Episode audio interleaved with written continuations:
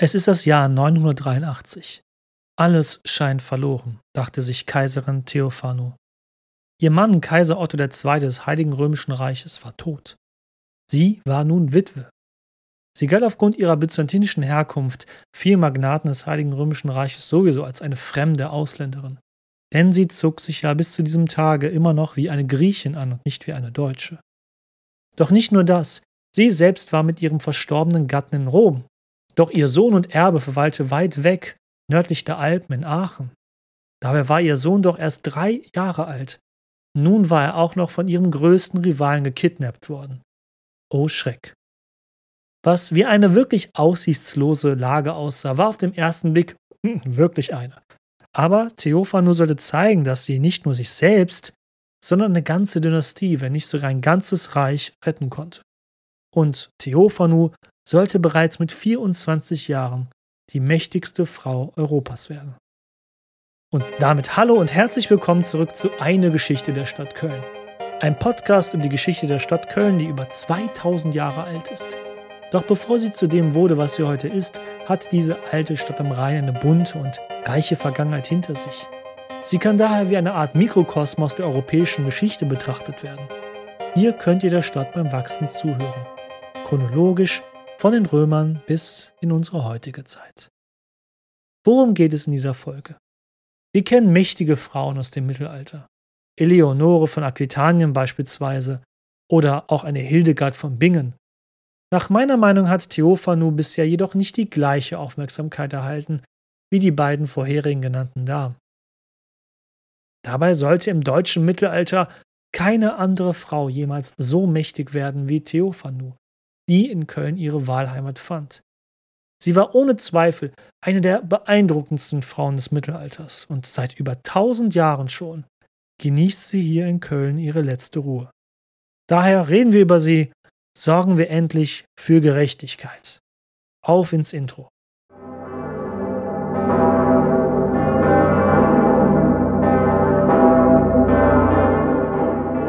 Wie war eine byzantinische Prinzessin wie Theophanu so fernab der Heimat geraten und wie wurde sie die mächtigste Frau ihrer Zeit? Theophanus Weg als eine quasi verstoßene griechische Prinzessin bis hin eben zur mächtigsten Frau dieser Zeit ist so bewundernswert, dass ich dies hier euch gerne erzählen will, aber keine Sorge, am Ende schlagen wir natürlich den Bogen zurück nach Köln und welchen Einfluss sie auf unsere Stadt hatte. Woher wissen wir eigentlich so viel über Theophanu? Nun, das liegt daran, dass wir wieder einmal Glück haben. Mit Bischof Dietmar von Merseburg haben wir einen Geschichtsschreiber und Zeitzeugen, der Theophanu persönlich kannte und sie in seiner Chronik behandelte, die er persönlich niederschrieb. Für Theophanus Story müssen wir daher ein paar Jahre zurückspringen. Es sind die letzten Regierungsjahre von Otto I., auch bekannt als Otto der Große, Ende der 960er Jahre. Auch der langsam greise Kaiser, nun über 30 Jahre auf dem Thron bereits, weiß, dass er auch nicht ewig leben wird. Sein gleichnamiger Sohn Otto II. war bereits im fortgeschrittenen Teenageralter. Königs- und Kaisertitel hatte dieser junge Otto noch zu Lebzeiten seines Vaters erhalten, also quasi galt er als Mitregent. Was dem jungen Erbe nur noch fehlte, war eine Ehefrau. Der Vater, Otto I., kam daher auf folgende Idee. Wenn er eine Heirat zwischen seinem Sohn und einer Tochter des byzantinischen Kaiserhofs arrangieren könnte, würde er doch zwei Fliegen mit einer Klappe schlagen. Diplomatisch würden sich die angespannten Beziehungen zwischen den beiden Reichen endlich entspannen, die sich jeweils als Erben Roms und Anführer der Christenheit sahen.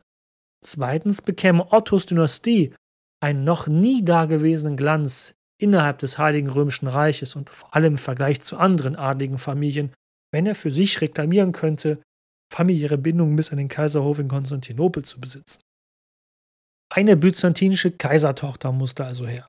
Im Jahr 967 verweilten daher beide Ottos, sorry für den schlechten Witz, in Italien, damit die byzantinische Prinzessin nicht noch weiter reisen musste als nötig, die sie gerade am Kaiserhof in Byzanz angefragt hatten. Doch die ersten Jahre wartete man vergebens auf eine Braut aus Konstantinopel. Warum? Nun, Zweimal hatten die beiden Ottos eine Gesandtschaft an den Kaiserhof nach Konstantinopel geschickt und beide Male waren sie gescheitert. Sie wurden schlichtweg abgelehnt. Warum sollte ein byzantinischer Kaiser seine Tochter an Barbaren verheiraten. Doch dann geschah etwas, was Bewegung in die ganze Sache brachte. In Konstantinopel gab es einen Herrscherwechsel auf dem Thron, um es mal so auszudrücken. Ganz im Sinne der römischen Tradition wurde der alte Kaiser ermordet und ein neuer Kaiser folgt natürlich umgehend, dessen Mörder. Dieser neue Kaiser namens Johannes I. Zemiskes wollte nämlich Ruhe an seiner Westgrenze haben, nämlich genauer gesagt in Süditalien, wo das Byzantinische Reich an eben Ottos heiligen römischen Reich grenzte. Denn gleichzeitig rückten ihm die expandierenden Araber an anderen Fronten seines Reiches auf die Pelle. Und Johannes Zemiskes war der Onkel jener Person, um die sich diese Folge dreht. Und so kommen wir zu Theophano. Sie wartete im Jahr 972 aufgeregt in ihrem Zimmer in Konstantinopel im Kaiserpalast. Gerade mal zwölf Jahre war sie alt. Und nun sollte sie für immer ihre Heimat verlassen. Theophanu war wohl um das Jahr 960 geboren worden und wuchs in einer mächtigen byzantinischen Adelsfamilie auf. Als Tochter eines großen Feldherrn wächst sie im Luxus und Wohlstand in der byzantinischen Hauptstadt auf. Dort wird sie sicherlich aufmerksam die Macht- und Ränkespiele am Kaiserhof miterlebt haben. Und nun sollte sie ihre gewohnte Umgebung verlassen und ins kalte und unzivilisierte Westeuropa geschickt werden? Das ist doch Wahnsinn, muss sie sich bestimmt gedacht haben. Sie würde aufbrechen zu fernen Ufern, zu Menschen, die sie bisher für Barbaren hielt. Und all das nur, weil Kaiser Johannes I. keine Prinzessin, keine eigene Tochter zu Otto schicken wollte. Denn das war die eigentliche Sprengkraft bei diesem politischen Deal. Theophanu war nicht die gewollte byzantinische Prinzessin. Sie war nicht in die kaiserliche Familie geboren worden. Sie war lediglich die angeheiratete Nichte des Kaisers. Adelig, keine Frage, aber eben nicht die byzantinische Kaisertochter, die Otto angefragt hatte für seinen gleichnamigen Sohn. Theophanu wusste, was das bedeutete. Sollte sie von Otto abgelehnt werden, wäre sie als abgelehnte Braut, als ewige Jungfer verdammt, in einem Kloster fernab vom Schuss zu leben. Würde sie dennoch akzeptiert werden, dann würde sie noch, ein Kind, einen fast 18-jährigen Mann heiraten müssen, dessen Kultur und Gepflogenheiten sie nicht mal ansatzweise kannte und der anders als sie nicht mal lesen und schreiben konnte nichts über Philosophie oder Wissenschaften wusste wie sie. Was für tolle Aussichten. Noch als Kind als Nonne weggesperrt werden oder einen erwachsenen und unkultivierten Mann fernab der Heimat heiraten.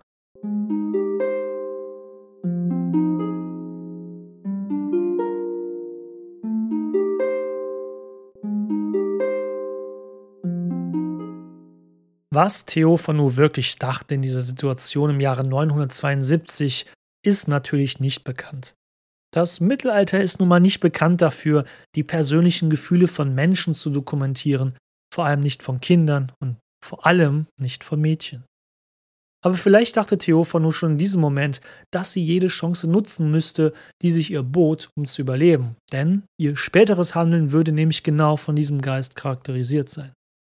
Doch natürlich war Theophano nicht irgendwer, auch wenn sie nicht im Pupo geboren war, also als Tochter des Kaisers. Selbst als zwölfjähriges Mädchen hatte sie bereits einiges auf dem Kasten. Über ihre Mutter aus der mächtigen Phokas-Familie war sie mit dem erst kürzlich ermordeten Kaiser verwandt. Dessen Gattin, die übrigens erheblich zu dem Tod ihres kaiserlichen Gatten beigetragen hatte, hatte Theophanu ihren Namen erhalten. Die gleichnamige byzantinische Kaiserin Theophanu hatte wohl als Pate für unsere Theophanu gestanden. Theophanus Vater war ebenfalls Mitglied einer bedeutenden Familie, der Skleroi, einem der reichsten und mächtigsten Adelsfamilien des Byzantinischen Reiches. Und wie gesagt, mit dem amtierenden Kaiser war sie ebenfalls verwandt, da er einst ihre Tante geheiratet hatte.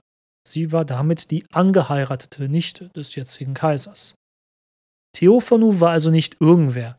Sie hatte als hohe Adlige eine umfassende Bildung erhalten in Philosophie, Philosophie, Staatskunde und natürlich konnte sie Lateinisch und Griechisch sprechen, lesen und schreiben. Selbst der große Kaiser Otto, Herrscher des Heiligen Römischen Reiches, hatte nur sehr bescheidene Lesefähigkeit. Aufgewachsen in den Palästen der byzantinischen Kaiser in Konstantinopel, hatte Theophanu viel erlebt in ihren noch jungen Lebensjahren und hatte durchaus eine Ahnung was es brauchte, um das Spiel der Throne zu spielen. Und so nahm Theophanu vielleicht in diesem Moment im Jahr 972, als sie verheiratet werden sollte, all ihre Kraft zusammen, als die Türe zu ihrer Kammer aufging und eine Gesandtschaft von Otto I. eintrat. Oder, und das ist natürlich auch möglich, hat sie sich zu Tode gefürchtet, was sie erwarten könnte. Der Anführer dieser Delegation stellte sich als Erzbischof Gero von Köln vor. Er sei hier, um Theophanu im Namen seines Kaisers nach Rom zu bringen. Gemeinsam fuhr diese Delegation unter Führung von Erzbischof Gero von Köln per Schiff nach Rom. Theophanu im Schlepptau. Um wenigstens den Schein zu wahren, hatte man von Seiten des byzantinischen Kaiserhofes der Theophanu teure Kleider, Schmuck und Schätze mitgegeben. Auch zahlreiche Berater wurden ihr zur Verfügung gestellt. Eine byzantinische Prinzessin reiste doch nicht ohne eigene Gefolgschaft.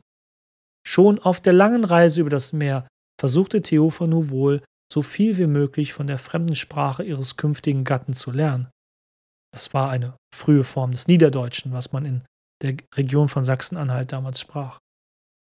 Im Frühjahr 972 betrat Theophanu dann mit ihrem halben Kölner, halb byzantinischen Gefolge die Stadt Rom und wurde umgehend von beiden Ottos empfangen.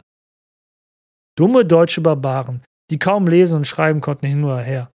Vater und Sohn Otto merkten schnell, dass diese byzantinische Prinzessin nicht die war, die sie erhofft hatten. Besonders da die Gerüchte darüber schneller reisten als eine Reisegruppe per Schiff. Doch besonders auf den älteren Otto machte Theophanu wohl einen großen Eindruck. Um diese Narrative nicht weiter auszudehnen, ihr wisst es, Otto der Erste entschied sich, Theophanu als Braut für seinen Sohn zu akzeptieren, obwohl viele Berater im Kaiserhof dem Kaiser rieten, Theophanu doch wieder heimzuschicken. Doch Otto der Erste lehnte ab, und das war wohl eine der klügsten Entscheidungen seiner gesamten Herrschaftszeit. So feierte man in St. Peter in Rom die kaiserliche Hochzeit zwischen Otto II. und Theophanu im April 972. Ob Theophanu wirklich happy war in dem Moment? Keine Frage, sie war ja erst zwölf Jahre alt, kannte keinen der dort anwesenden Menschen, geschweige denn ihrem Bräutigam. Anlässlich der Trauung wurde Theophanu ebenfalls explizit zur Kaiserin gekrönt, als Co-Imperatrix auf Lateinisch in den zeitgenössischen Quellen. Ihr Ehemann hatte ja bereits einige Jahre zuvor schon die Kaiserwürde erhalten. Auch wurden Theophanu reiche Besitzungen im Reich geschenkt, so dass sie sogar über eigene Einkünfte verfügte, auch im Falle des Todes ihres Ehemannes. Ihr wurden Besitzungen in Thüringen, im Rheinland und in Italien geschenkt. Im Rheinland wurde ihr beispielsweise im Bobbhardt ein Wirtschaftshof geschenkt. Eine prächtige Heiratsurkunde, wahrscheinlich die schönste des gesamten frühen Mittelalters, hat all dies festgehalten. Es ist sogar anzunehmen, dass Theophanu selbst am Text der Heiratsurkunde mitgewirkt hat. Immerhin war sie gebildet und konnte auf Lateinisch lesen und schreiben. Wenn diese Folge rauskommt, werde ich sicherlich auf Social Media schon ein bis zweimal ein Bild von dieser wunderschönen Urkunde gepostet haben. Schaut doch einfach mal vorbei auf Instagram oder Facebook. Mit diesem Heiratsakt und den damit verbundenen Schenkungen war Theophanu schon jetzt, mit nur zwölf Jahren, die reichste Frau Europas. Dennoch, viele am Kaiserhof und im Reich fremdelten weiterhin mit dieser Frau aus dem Osten. Vor allem ihr Aussehen erregte bei einigen Aufregung, denn Theophanu zog sich weiterhin gemäß der aktuellen byzantinischen Mode an, war halt eben schicker als das, was die Damen im mittelalterlichen Mitteleuropa als Fetzen trugen und Mode nannten. Manche der Zeitgenossinnen und Zeitgenossen versuchten sogar ihren Modegeschmack auch als Ausdruck der Sünde auszulegen. Ah, Menschen, die über das urteilen, was Frauen so tragen in der Öffentlichkeit, ein Ding, was leider immer noch in unserer heutigen Zeit rumzugeistern scheint, wenn ich mal ganz kurz politisch werden darf. Doch am Kaiserhof fand Theophor nur Freunde. Mit dem Sachsen Williges, dem Kanzler am Hof Ottos I., knüpft sie bald eine Freundschaft, die ihr ganzes Leben andauern sollte und ihr vielleicht auch das Leben retten würde später. Wie bereits in der letzten Folge angeteasert, diese Entscheidung Ottos I., Theophanu dennoch zu akzeptieren, war richtungsweisend. Denn Theophanu war, ob jetzt wirklich eine Prinzessin oder nicht, eine byzantinische Adlige mit Verwandtschaftsgrad zum Kaiserhof in Konstantinopel. Und als hochgebildete Persönlichkeit war sie nicht nur den adligen Frauen ihrer Zeit überlegen, sondern ganzen Grafen, Herzögen, auch Bischöfen und sogar dem Kaiser. denn wie gesagt, Otto I. konnte nur sehr bescheidene Leseskills vorweisen. Ach ja, und dann nur so am Rande, Theophanu würde nicht weniger tun, als das Reich der Ottonen vor dem Untergang zu retten.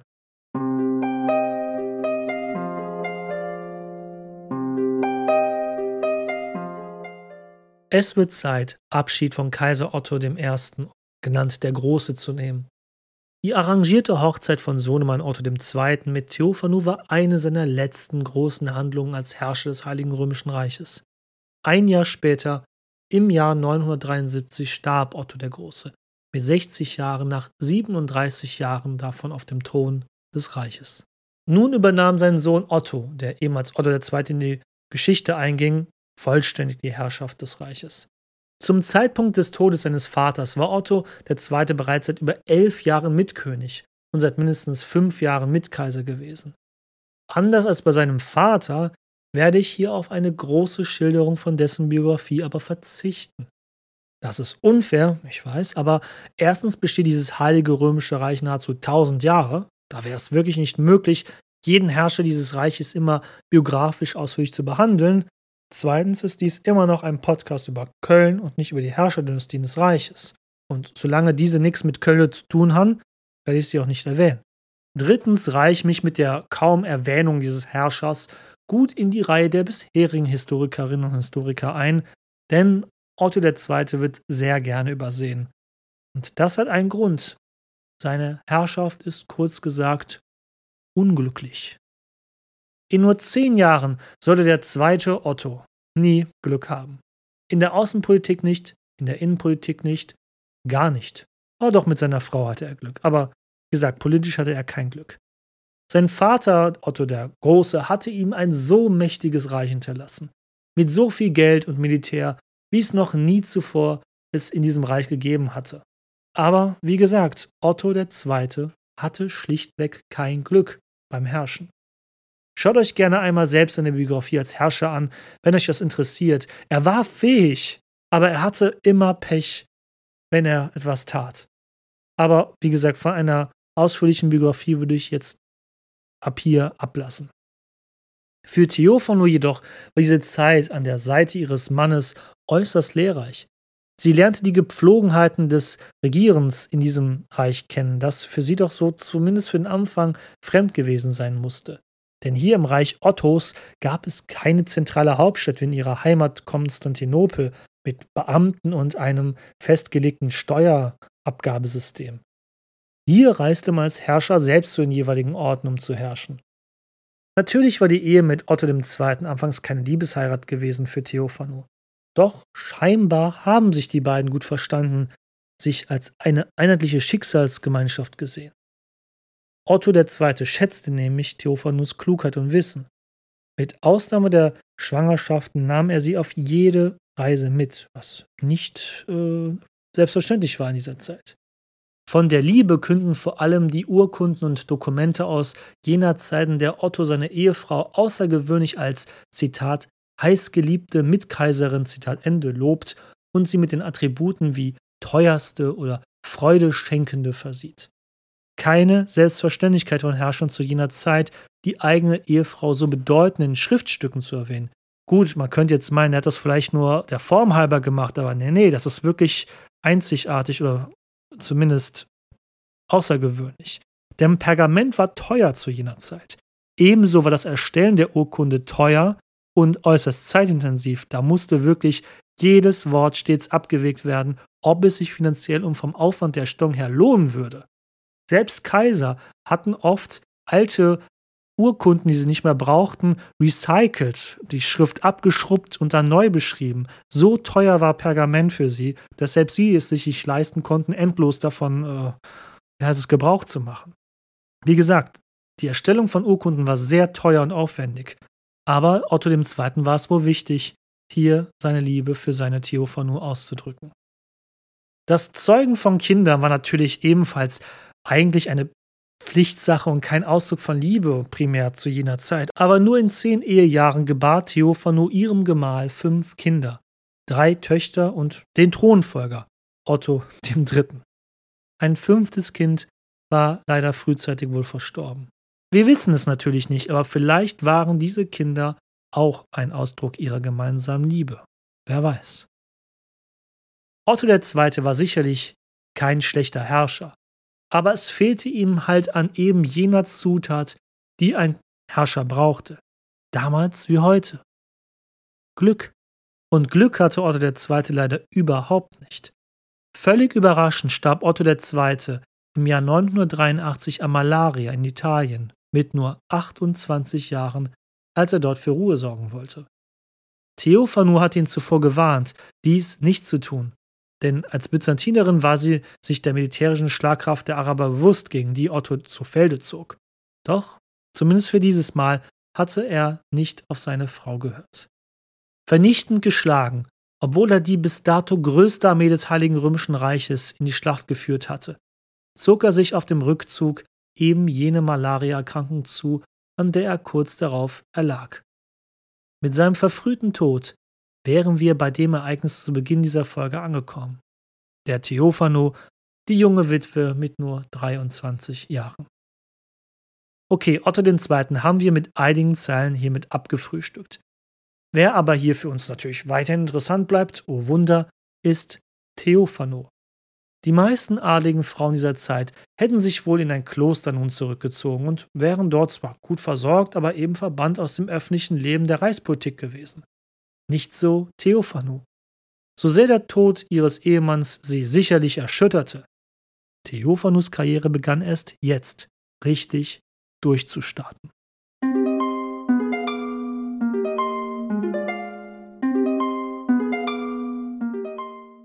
Der Tod ihres Mannes bringt Theophanu in eine brenzlige Lage. Sie ist quasi gestrandet in Italien, in Rom genauer gesagt. Dort wird Otto II. als erster und auch einziger Kaiser des Heiligen Römischen Reiches in der ewigen Stadt bestattet. Gleichzeitig ist die Kunde von Ottos Niederlage gegen die Araber bereits in ganz Europa in aller Munde. Nicht vergessen, Otto II. war mit dem größten Heer, das das Abendland je gesehen hatte, seit dem Untergang Roms in die Schlacht gezogen, hatte dennoch verloren. Das wurde mitunter als ein Urteil Gottes angesehen. Alle umliegenden Feinde des Reiches griffen nun an. Das noch gerade karolingische Frankreich sah endlich die Chance kommen, wieder die historische Region Lothringen zurückzuerobern, vor allem das für die Karolinger bedeutende Aachen. Die unter Otto dem Großen eroberten heidnischen Slawen zwischen Elbe und Oder brannten inzwischen die Kirchen nieder und töteten alle christlichen Priester und kehrten zu ihrem heidnischen Glauben zurück. Und Italien war ja sowieso schon kaum noch unter kaiserlicher Kontrolle gewesen, was ja der Grund gewesen war, dass Otto II. hier war. Das Heilige Römische Reich stand in dem Moment vor dem Untergang. Und das ist keine Übertreibung. Es hätte in dieser Zeit mühelos von den Rändern aufgerieben werden können, von allen Seiten, sodass vielleicht nur noch einige zersplitterte Herzogtümer nördlich der Alpen übrig geblieben wären, die dann einst wie die alten Germanen zu römischer Zeit sich dann wieder wohl hin und wieder bekriegt hätten. Das ist jetzt kontrafaktische Geschichte, aber das war die Befürchtung zur damaligen Zeit und das wollte Theophanu unbedingt verhindern. Sie wusste also, dass sie schnell handeln musste. Denn zu allem Übel kam noch dazu, dass ihr Sohn und Thronfolger, und leider wird es hier nicht einfacher für uns, namens Otto III., fernab von Theophanus Zugriff im Rheinland sich befand. Sie und ihr jetzt verstorbener Ehemann hatten den dreijährigen Jungen erst vor kurzem, einige Wochen zuvor, dorthin geschickt, um sich dort in Aachen von den Magnaten des Reiches zum Mitkönig krönen zu lassen, um die Dynastie der Ottonen langfristig zu sichern. Gleiches hatte ja Otto I. mit ihm, Otto II., gemacht. Aber nun kam dies genau in diesem Zeitpunkt äußerst ungünstig, denn wer den Thronfolger hatte, der nun auch eigentlich der Throninhaber war, der regierte damit auch das Reich. Nun gab es im Mittelalter natürlich keine Tageszeitungen, keine Nachrichtenagenturen, kein Twitter, die schnell Nachrichten um den Globus schicken konnten. Bis die Nachricht über die Alpen nach Deutschland gelangte, vor allem jetzt hier Ende des Jahres im Winter mit den verschneiten Alpenpässen, dass der Kaiser tot war, das würde einige Tage dauern, bis das nach, in, nach Aachen kam. Das war in diesem Fall ein guter Umstand, denn 16 Tage später, nach dem Tod von Otto II., fand am Weihnachten in Aachen die bereits lang geplante Erhebung Ottos III. zum König statt. Natürlich woanders als sonst als in der Pfalzkapelle Karls des Großen, dem heutigen Aachener Dom. Da der Bote noch nicht eingetroffen war, wusste dort keiner, dass das Reich eigentlich gerade ohne Herrscher war.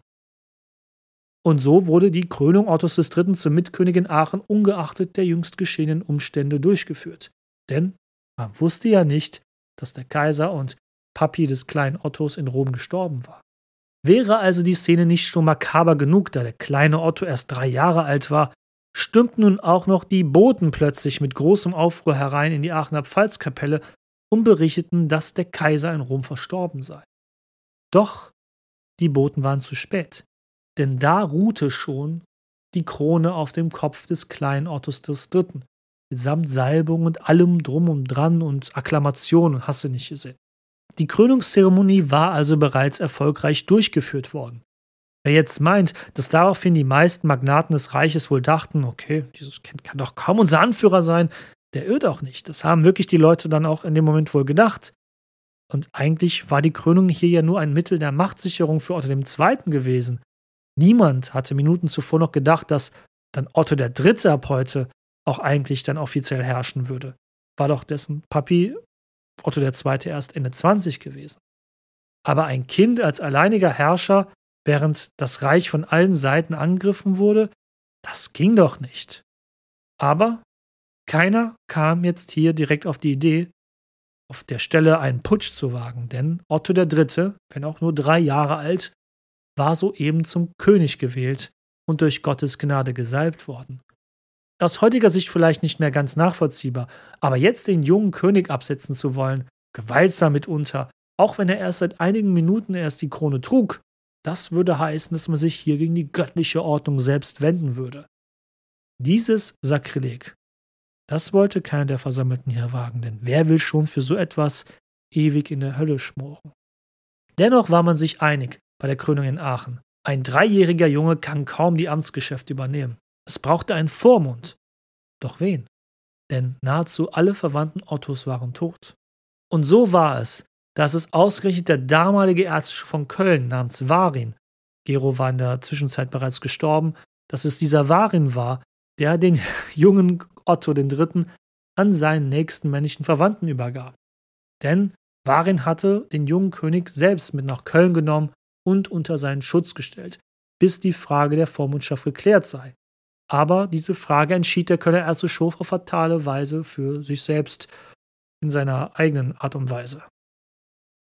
Er pochte darauf, dass gemäß dem alten germanischen Recht, ja, das schwirrte noch rum zu der Zeit, eben der junge König an den nächsten männlichen Verwandten ging. Und dieser nächste männliche entfernte Verwandte war ausgerechnet ein Mann namens Heinrich, genannt der Zenker. Heinrich der Zenker war der größte innenpolitische Rivale von Theophano und ihrem verstorbenen Gatten Otto II. gewesen. Und ausgerechnet ihm übergab der Erzbischof von Köln den jungen König. Dabei hatte Heinrich ständig rebelliert oder für Streit gesorgt, so dass er diesen schmeichelhaften Beinamen erhalten hatte. Doch nicht nur das, der Fun Fact schlechthin, den habe ich noch gar nicht erwähnt.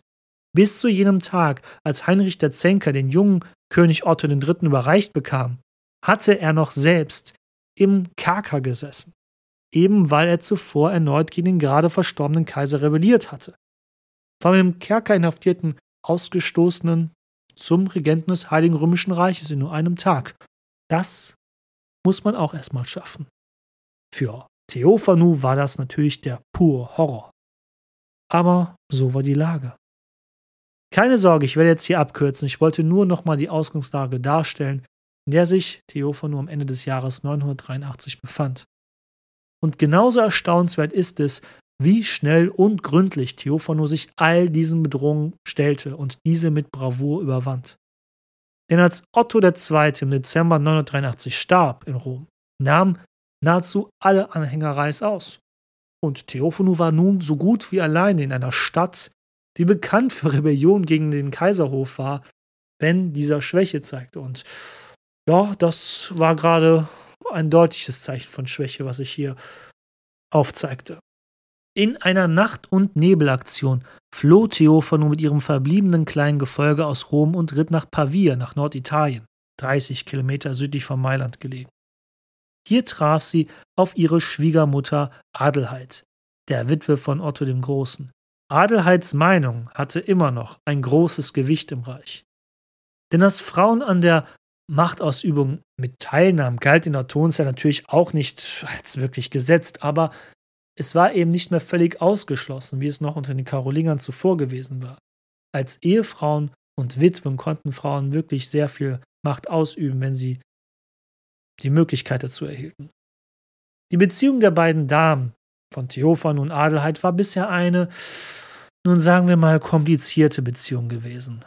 Theophanu hatte es nämlich während ihrer Ehe mit Otto II. verstanden, die Gunst ihres Ehemannes zu gewinnen und gleichzeitig den politischen wie persönlichen Einfluss ihrer Schwiegermutter zurückzudrängen. Wer kennt's nicht, wer verheiratet ist, ne? Sie waren nie offene Feinde gewesen, aber Rivalinnen waren die beiden mindestens. Als Allheit merkte, dass ihr Sohn Otto II. nur noch auf Theophano allein hörte und nicht mehr auf sie, hatte sich die Witwe von Otto dem Großen resigniert auf ihre Besitzung in Norditalien zurückgezogen, quasi als Alterssitz. Doch nun war die Dynastie an sich in Gefahr, der Sohn bzw. der Enkel der beiden Damen in Gefahr.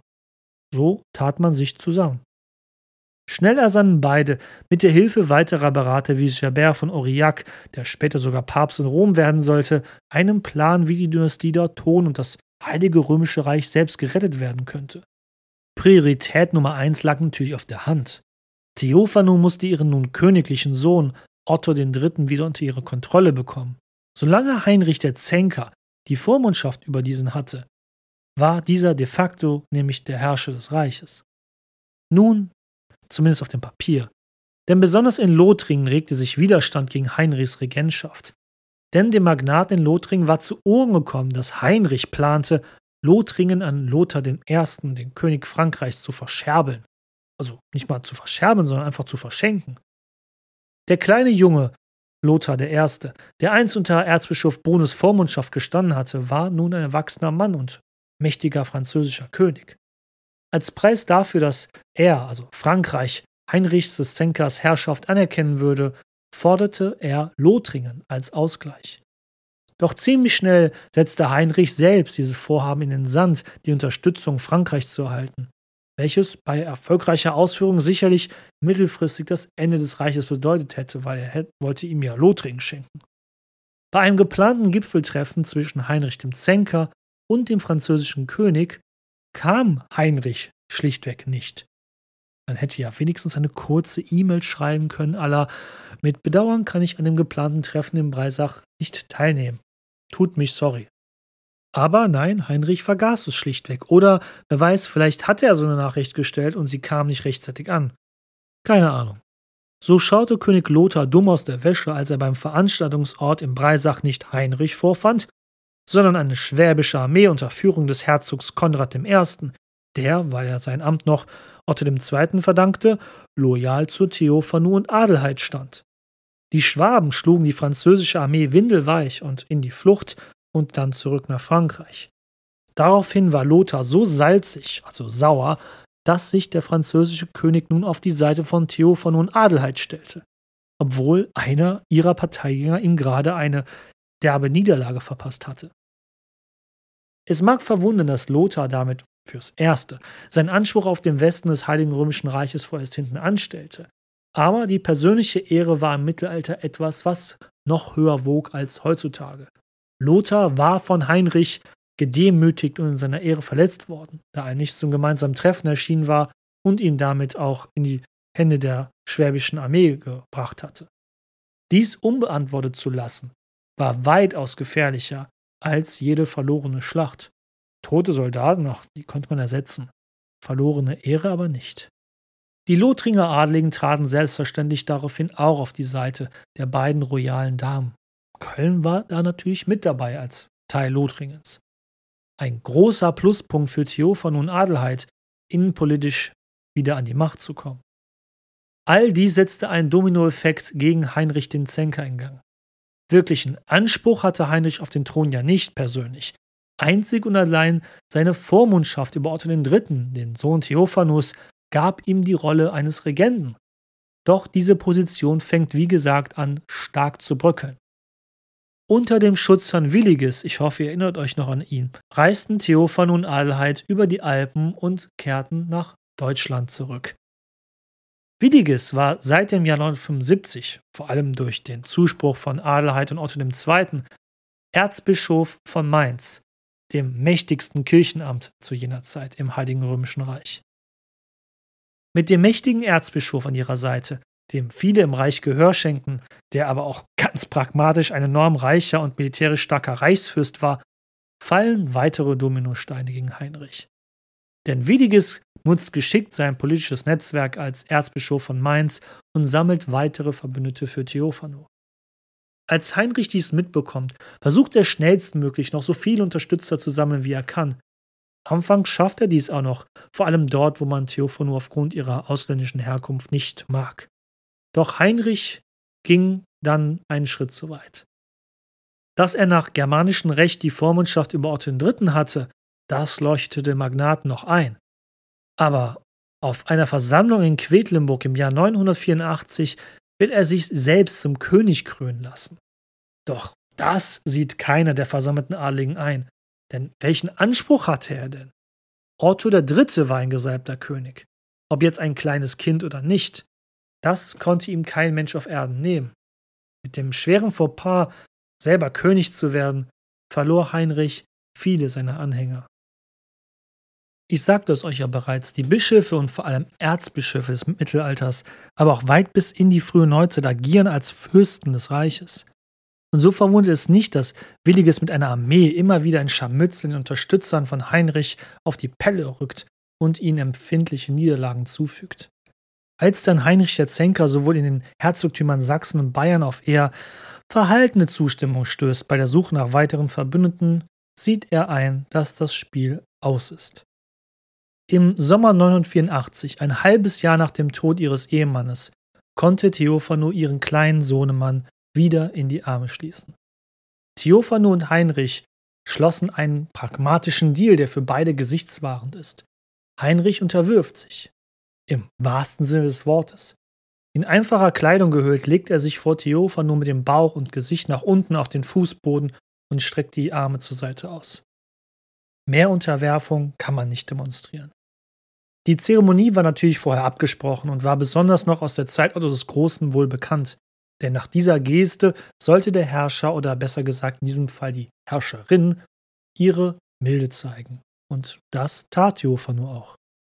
Im Gegenzug durfte Heinrich nämlich wieder Herzog von Bayern werden. Und siehe da, der große Rivale Heinrich der Zenker würde von da an ein treuer und loyaler Vasall bleiben.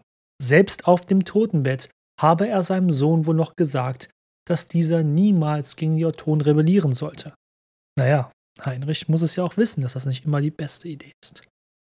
Eine echte Meisterleistung von der griechischen jungen Dame Theophano und ihren Verbündeten. Denn so logisch es uns erscheint, dass Theophano als Mutter von Otto III. das Recht hätte, ihrem Sohn als Vormund vorzustehen, so ganz war es überhaupt nicht der damalige Zeitgeist. Damals galt eben noch das germanische Recht, dass nur der nächste männliche Verwandte ein Vormund sein konnte. Doch mit diesem Akt entstand ein Präzedenzfall, der das überlieferte Recht in Frage stellte. Und so ging der Deal in Quedlinburg im heutigen Sachsen-Anhalt, dem damaligen Kernland der Ottonen, vonstatten. Übrigens eine wunderschöne Stadt, die bis heute ihren mittelalterlichen Charme behalten hat. Richtig schön dort. Also ich war da mal mit meinem Unikurs vor zehn Jahren. Eine große Leistung von Theophano und ihren Verbündeten. Innenpolitisch war die Dynastie, in die Theophano eingeheiratet hatte, damit gerettet. Nach diesem Coup stellte keiner im Reich mehr ihre Macht in Frage. Mit 24 Jahren war Theophano die mächtigste Frau Europas. Was für ein Aufstieg von einer aus Konstantinopel noch als Kind weggeschickten byzantinischen Adligen, die nur für einen politischen Deal verscherbelt wurde quasi und nun in direkter Linie das Erbe Ottos des Großen antrat. An die Öffentlichkeit da draußen, gebt ihr doch bitte mal Respekt, ey, wenn du gerade im Bus sitzt, in der U-Bahn, ist mir drissejal erzähl dieser Person von Theophano und sag dir, wie cool die ist. Die braucht wirklich mehr Liebe in der Öffentlichkeit.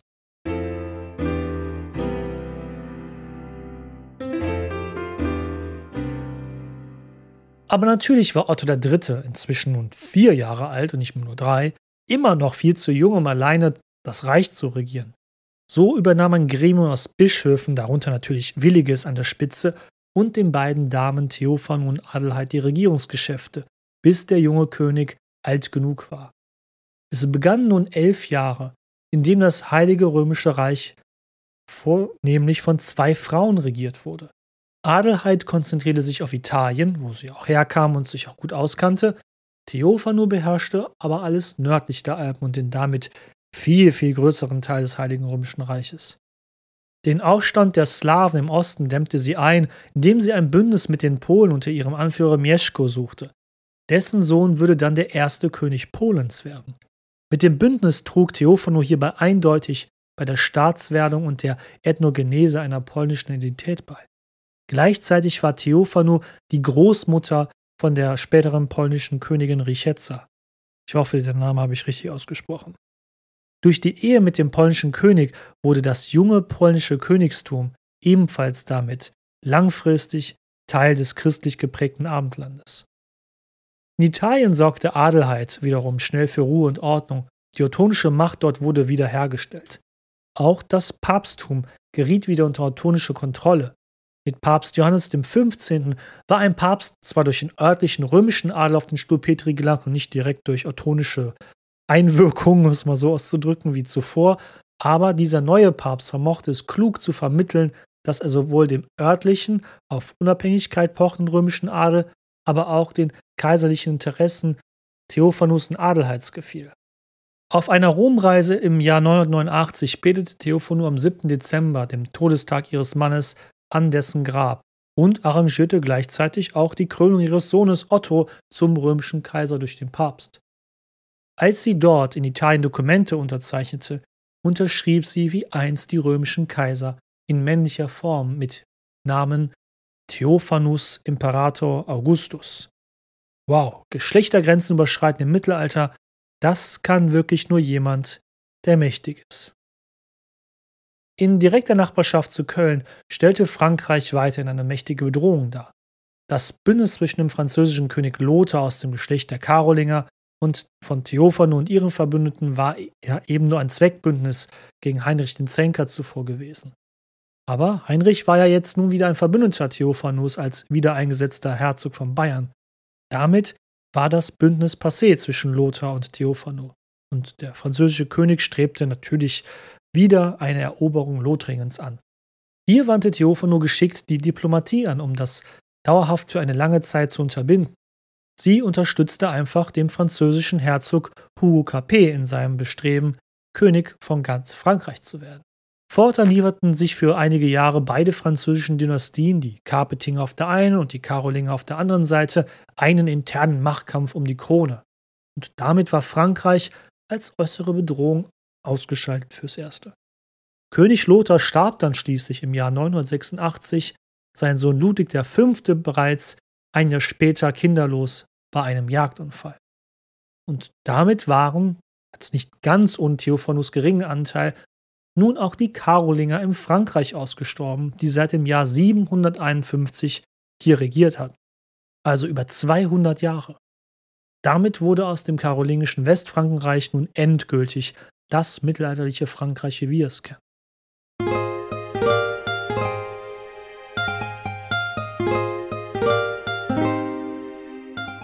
Wie ist Theophanus Regentschaft im Innern zu bewerten? Es gibt ein Kindermusical, welches Der kleine Tag heißt und aus der Feder des Schriftstellers Wolfram Eike stammt und von Rolf Zukowski zum Musical einst vertont wurde. Dort wohnen weit weg von der Erde hinter den Sternen die Tage. Als Wesen aus Licht verbringen sie dort ihr Dasein. Jeder Tag darf jeweils einmal nur auf die Erde reisen. Bald ist auch der Namensgeber des Musicals der kleine Tag an der Reihe. Er will an seinem Tag, an dem er auf die Erde hinabfährt, nichts falsch machen. Der Druck auf ihn ist enorm.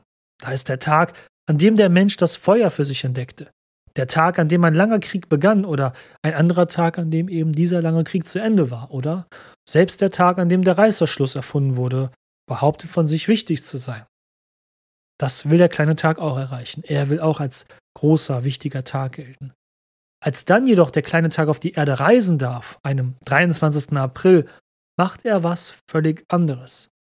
Nichts Großes, Weltbewegendes lässt er an seinem Tag geschehen. Keine Kriege, keine Erfindungen, keine Entdeckungen, keine Naturkatastrophen, nein, nichts. Der kleine Tag sieht sich eher als Beobachter und hilft nur ein bisschen nach, wenn es absolut notwendig ist. So bittet er die Sonne beispielsweise etwas mehr zu scheinen, damit die Leute glücklicher sind an seinem Tag. Er beobachtet und fördert an dem Tag, wie sich Menschen nach langer Zeit wiederfinden oder Streitigkeiten im Privaten beilegen. Als er abends dann nach Hause zu den anderen Tagen in den Sternen zurückkehrt und berichtet, wird der kleine Tag nur ausgelacht und verhöhnt. Er würde als langweiliger Tag in die Geschichte eingeben, weil er hätte einfach seine Chance vertan, etwas Großes stattfinden zu lassen. Es vergeht genau ein Jahr daraufhin. Und mit Erstaunen erfahren die Tage hinter den Sternen, dass dann an diesem Tag die Menschen auf der gesamten Welt fröhlich, ausgelassen, gefeiert und getanzt hätten.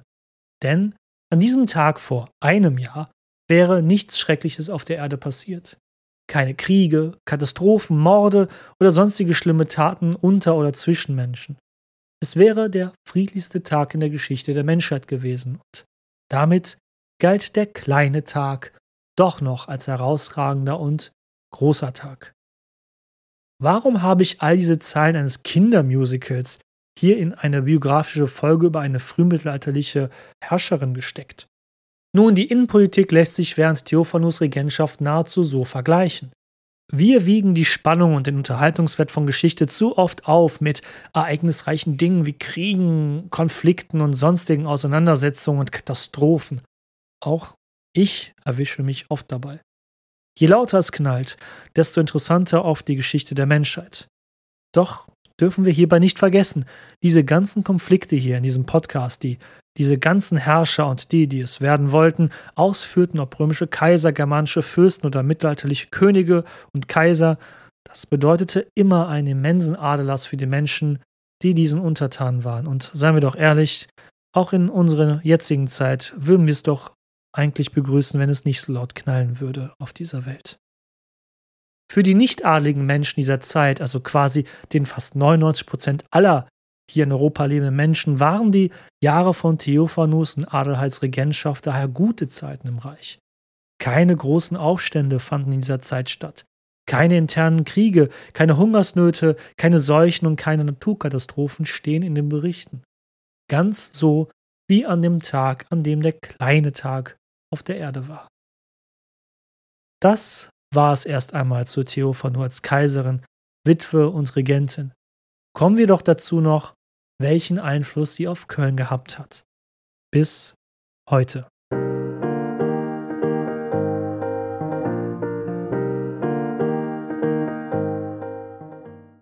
Welche Bedeutung hatte Theophanu für Köln? Nun, man kann mit Fug und Recht behaupten, dass die Kaiserin und Regentin hier in Köln ihre neue Wahlheimat fand. Natürlich hatte Theophano keinen festen Wohnsitz. Wie alle Herrscher des Mittelalters befand auch sie sich stets mit ihrem Gefolge auf Reisen, um vom Sattel aus das große Reich zu regieren. Waren die Amtsgeschäfte vor Ort erledigt, ritt man in die nächste Region. Das Reisen war zu jener Zeit beschwerlich. Des Öfteren wird berichtet, dass Theophano auf diesen Reisen schwer erkrankte. Dass sie es dennoch schaffte, so erfolgreich zu regieren, das spricht für sie. Doch Theophanus Besuche in Köln sind so zahlreich, dass man durchaus davon ausgehen kann, dass Köln ihre Wahlheimat wurde. Mindestens sieben längere Aufenthalte von Theophanu sind bezeugt zwischen den Jahren 976 bis 989. Besonders ab dem Jahr 985 war sie jedes Jahr in Köln. Bevorzugt verbrachte Theophanu mit ihrem noch minderjährigen Sohn und der restlichen Familie das Weihnachts- fest in der schon damals alten Stadt am Rhein, die damals schon auf eine tausendjährige Geschichte ja zurückblicken konnte. Dass Theophan in Köln sich wohlfühlte, hatte sicherlich mehrere Gründe. Köln war, auch wenn es lange her war, eine römische Stadt gewesen, in der das antike Erbe ein bisschen weiterlebte. Besonders in der Basilika St. Gerion, die aus dem 4. Jahrhundert und damit aus spätrömischer Zeit stammte, wird sie sicherlich zumindest entfernt an ihre Heimat erinnert sich gefühlt haben in einem Reich, wo die Häuser meist nur aus Fachwerk bestanden. Vielleicht wusste Theophanu auch, dass Kaiser Konstantin hier einst selbst in Köln eine längere Zeit mit seiner Mutter Helena verbracht hatte. Eben jener römische Kaiser, der die Hauptstadt nach Konstantinopel verlegt hatte und damit mittelfristig den Grundstein für jenes Reich gelegt hatte, aus dem Theophanu ursprünglich stammte. Dabei dürfte ebenfalls der Umstand mit dazugekommen sein, dass die Zeitgenossinnen und Genossen fälschlicherweise Konstantin und vor allem seine christliche Mutter Helena als die Erbauer von St. Gerion zugeschrieben haben. St. Gerion ist zwar im 4. Jahrhundert entstanden, aber erst nachdem Helena und Konstantin nicht mehr in Köln verweilten. Helena gilt sowohl in der katholischen wie auch der orthodoxen Kirche als Heilige. Zwar war damals die Kirche, die christliche Kirche nicht gespalten orthodox und katholisch, aber die ersten Risse waren schon wirklich sehr stark sichtbar und ab dem Jahr 1050 herum sollte auch wirklich die katholische und die orthodoxe Kirche getrennte Wege gehen. Aber auch strategische Gründe waren wohl ausschlaggebend für Köln.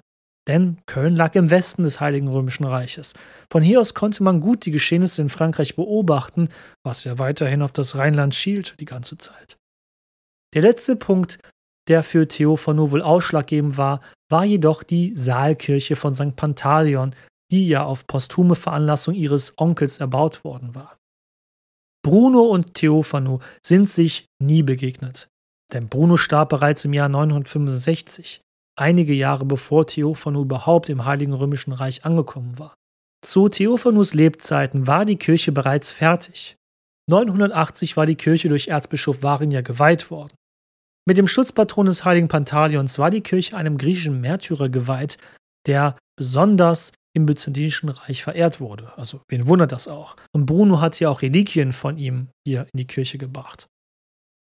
Theophanu vermachte in ihrem Leben viele Schenkungen der Kirche und stiftete sogar Reliquien des heiligen Albinus für die Kirche, jener Belginerabtei, die einst ihr Onkel Bruno hier gegründet hatte. Doch nicht nur das, auch baulich hat sich Theophanu hier verewigen lassen. Die Krypta, in der Bruno bis heute liegt, ließ sie erneuern ebenso die Apsis des Kirchengebäudes. Doch im Westwerk des Gebäudes hat sie die deutlichste Spur hinterlassen. Dieser mächtige quadratische Anbau im Westen des Langhauses dominiert auch heutzutage noch das gesamte Gebäudeensemble. Ich habe die Kirche St. Pantaleon ja bereits mehrere Male auf Social Media gepostet. Da dürfte euch das mächtige Westwerk der Kirche kaum entgangen sein mit seinen Doppeltürmchen. Hier feierte auch die kaiserliche Familie Weihnachten. Die Vollendung des Westwerks hat Theophanu vielleicht noch zu Lebzeiten mitbekommen und so konnte sie hier im Westwerk auf der Empore aus ins Langschiff nach Osten schauen und saß damit mit ihrer Familie deutlich über den anderen Gottesdienstteilnehmern an Weihnachten. Daher nochmal mein Appell, wenn ihr in der Gegend seid in Köln, ja, der Kölner Dom ist schön und gut, aber schaut euch doch auch mal die anderen alten historischen Kirchengebäude Kölns an. St. Pantaleon ist eine davon.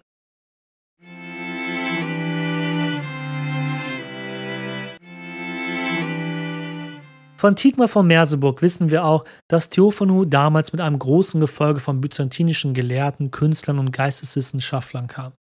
Dies hatte auch nachhaltig Einfluss auf die Kunst in Westeuropa. Schon Erzbischof Gero war bei seinem Besuch so fasziniert von der Kunstfertigkeit der Byzantiner gewesen, dass er vermutlich, da ist man sich nicht so ganz sicher, ob er persönlich dafür verantwortlich war, für den Kölner Dom ein Kreuz anfertigen ließ, das eine Wende in der Ikonografie des westeuropäischen Christentums herbeiführte. Aber das will ich dann doch aufgrund der Länge dieser Folge bereits lieber in die nächste Folge packen.